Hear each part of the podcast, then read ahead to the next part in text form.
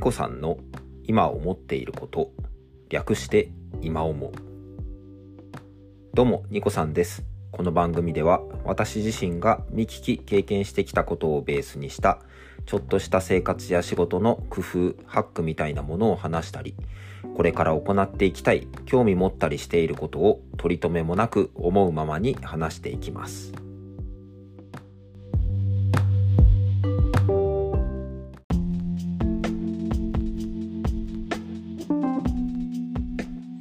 はい。ということで、120回目、4月30日の収録です。いつも聞いていただきまして、本当にありがとうございます。え今回はですね、会話を始めることにお酒がまだまだ必要な人たちもいるというテーマです。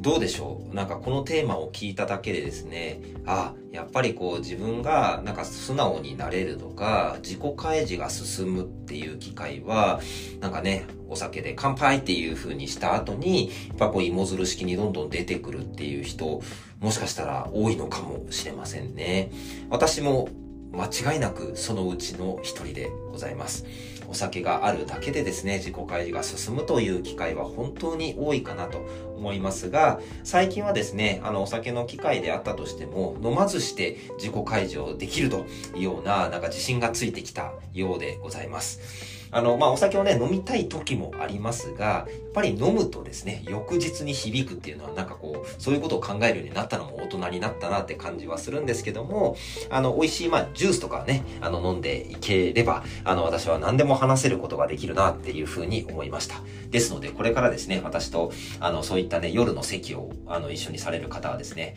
2個飲まねえじゃねえかというふうに言われるかもしれませんが、大丈夫です。飲まなくても話せますということを節々に言ったりします。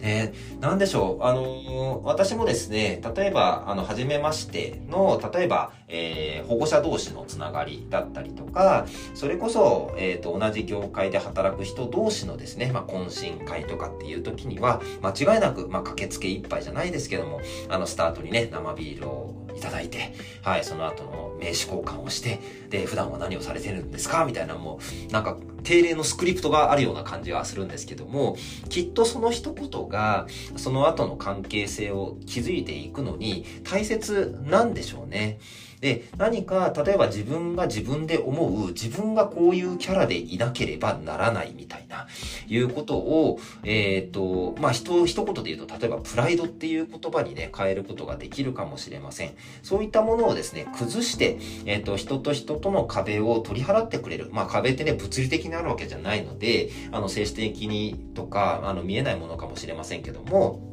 あの、そういったものを取り払ってくれるためのとても大切なツールだと思っています。まあ、あのー、体にね、ダメージが来るかもしれません。そういったね、アルコールが入ってくるので、ね、思考回路がちょっとね、鈍る人もいるかもしれませんけども、それがあることで話せるのであれば、それは利用するに、えっ、と、越したことはないと思うんですよね。あの、積極的に使っていくっていうものも一つかなとっています。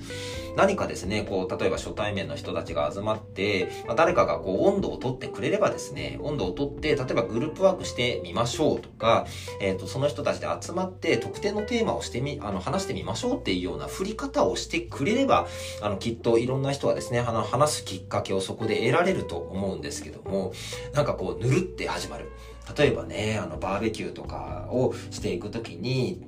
例えばこうね、ちゃんと準備に加われる人もいれば、ちょっとこう後から来てですね、その雰囲気になかなか乗ることが難しいっていうこともあると思うんですよね。私なんか途中参加するとすごく苦手なんですよね。あの最初からこうなんかリズムに乗れればいいんですけども、途中からリズムに乗るとめちゃめちゃ苦手なんですよ。そういった時にすごく嬉しいのは、あのね、ニコさん、あ、今来たんですね。ちょっとお酒取ってきますとか、何かあの話しかけてくれることだったりとか、すごいシーンというような状況からですね、何か最初に口火を切っていくという時にに、あの、何もないと、やっぱりこうね、話すテーマで考えなきゃいけないんですけども、そこに飲み物、食べ物があるとするならば、あの、それをうまく活用してですね、話のきっかけを作っていくっていうのは、とても、あの、至極自然な流れだと思っています。はい。なかなかね、そういった場が苦手というところですね。私も本当に途中参加でめちゃめちゃ苦手なので、なるべく最初からいるようにしてはいるんですけども、あのー